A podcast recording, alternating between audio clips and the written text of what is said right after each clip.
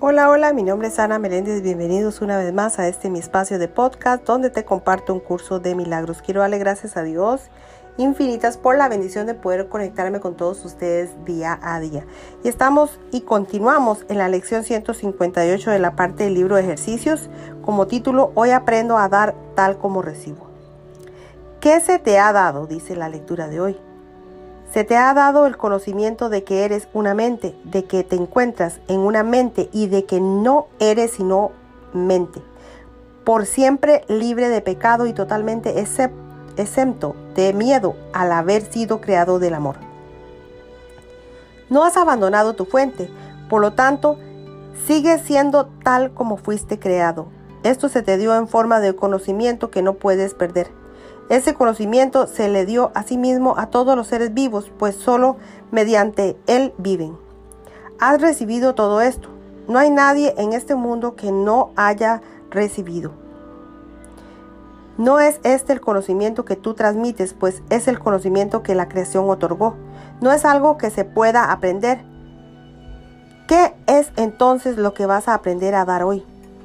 Nuestra lección de ayer evocó un tema que se expone al principio del texto. La experiencia, a diferencia de la visión, no puede compartirse de manera directa. La revelación de que el Padre y el Hijo son uno alboreará en toda mente a su debido tiempo.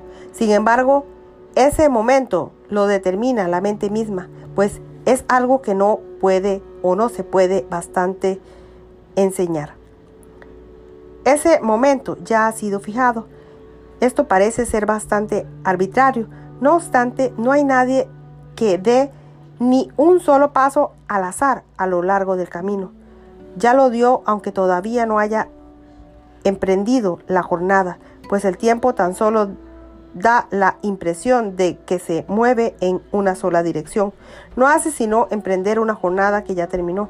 No obstante, parece como si tuviera un futuro que todavía no es desconocido. El tiempo es un truco, un juego de manos, una gigantesca ilusión en la que las figuras parecen ir y venir como parte por arte de magia. No obstante, tras las apariencias hay un plan que no cambia. El guion ya está escrito. El momento en el que ha de llegar, la experiencia que pone fin a todas tus dudas, ya se ha fijado, pues la jornada solo se puede ver desde el punto donde terminó y desde donde podemos mirar hacia atrás e imaginarnos que la emprendemos, que la emprendemos otra vez y repasar mentalmente lo que sucedió. Un maestro no puede dar su experiencia, pues no es algo que haya aprendido. Esta se reveló a sí misma a él en el momento señalado. La visión, no obstante, es un regalo. Esto él lo puede dar directamente. Pues el conocimiento de Cristo no se ha perdido, toda vez que Él tiene una visión que puede otorgar a cualquiera que la pida. La voluntad del Padre es la suya, están unidas con el conocimiento. No obstante, hay una visión que el Espíritu Santo ve porque la mente de Cristo la contempla también. Ahí el mundo de las dudas y de las sombras se une a lo intangible Aquí un lugar tranquilo en el mundo que ha sido santificado por el perdón y el amor. Ahí se reconcilian todas las contradicciones, pues ahí termina la jornada. La experiencia que no puede aprender, enseñar o ver, simplemente se encuentra ahí. Esto es algo que está más allá de nuestro objetivo, pues trasciende lo que es necesario lograr. Lo que nos interesa es la visión de Cristo y esto lo podemos alcanzar. La visión de Cristo está regida por una sola ley. No ve el cuerpo ni lo confunde con el Hijo de el Hijo que Dios creó.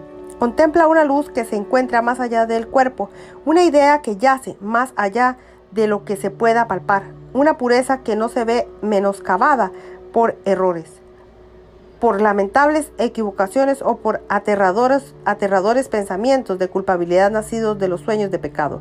No ve separación alguna y contempla a todo el mundo, en toda circunstancia, evento o suceso, sin que la luz que ve se atenúe con la más o lo más mínimo. Esto se puede enseñar y todo aquel que quiera alcanzarlo debe enseñarlo. Lo único que es necesario es el reconocimiento de que el mundo no puede dar nada cuyo valor pueda ni remotamente compararse con esto, ni fijar un objetivo que sencillamente no desaparezca una vez que esto se haya Y esto es lo que vas a dar hoy. No ver a nadie como un cuerpo y saludar a todo el mundo como el Hijo de Dios que es, reconociendo que es uno contigo en santidad. Así es como sus pecados le son perdonados, pues la visión de Cristo tiene el poder de pasarlos a todos por alto. En su perdón se desvanecen. Al ser imperceptibles para el uno, simplemente desaparecen, pues la visión de la santidad que se halla más allá de ellos viene a ocupar su lugar. No importa la forma en que se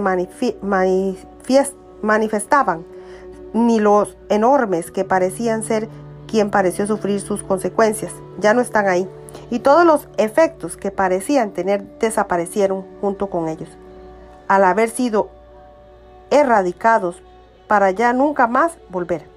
Así es como aprendes a dar tal como recibes y así es como la visión de Cristo te contempla a ti también. Esta lección no es difícil de aprender ni recuerdas que en tu hermano te ves a ti mismo. Si él se encuentra emerso o inmerso en el pecado, tú también lo estás. Si ves la luz en él, es que te has perdonado a ti mismo tus pecados. Cada hermano con quien hoy te encuentres te brinda una propia o una nueva oportunidad para para dejar que la visión de Cristo brille sobre ti y te ofrezca la paz de Dios. Es irrelevante cuando ha de llegar esta revelación, pues no tiene nada que ver con el tiempo.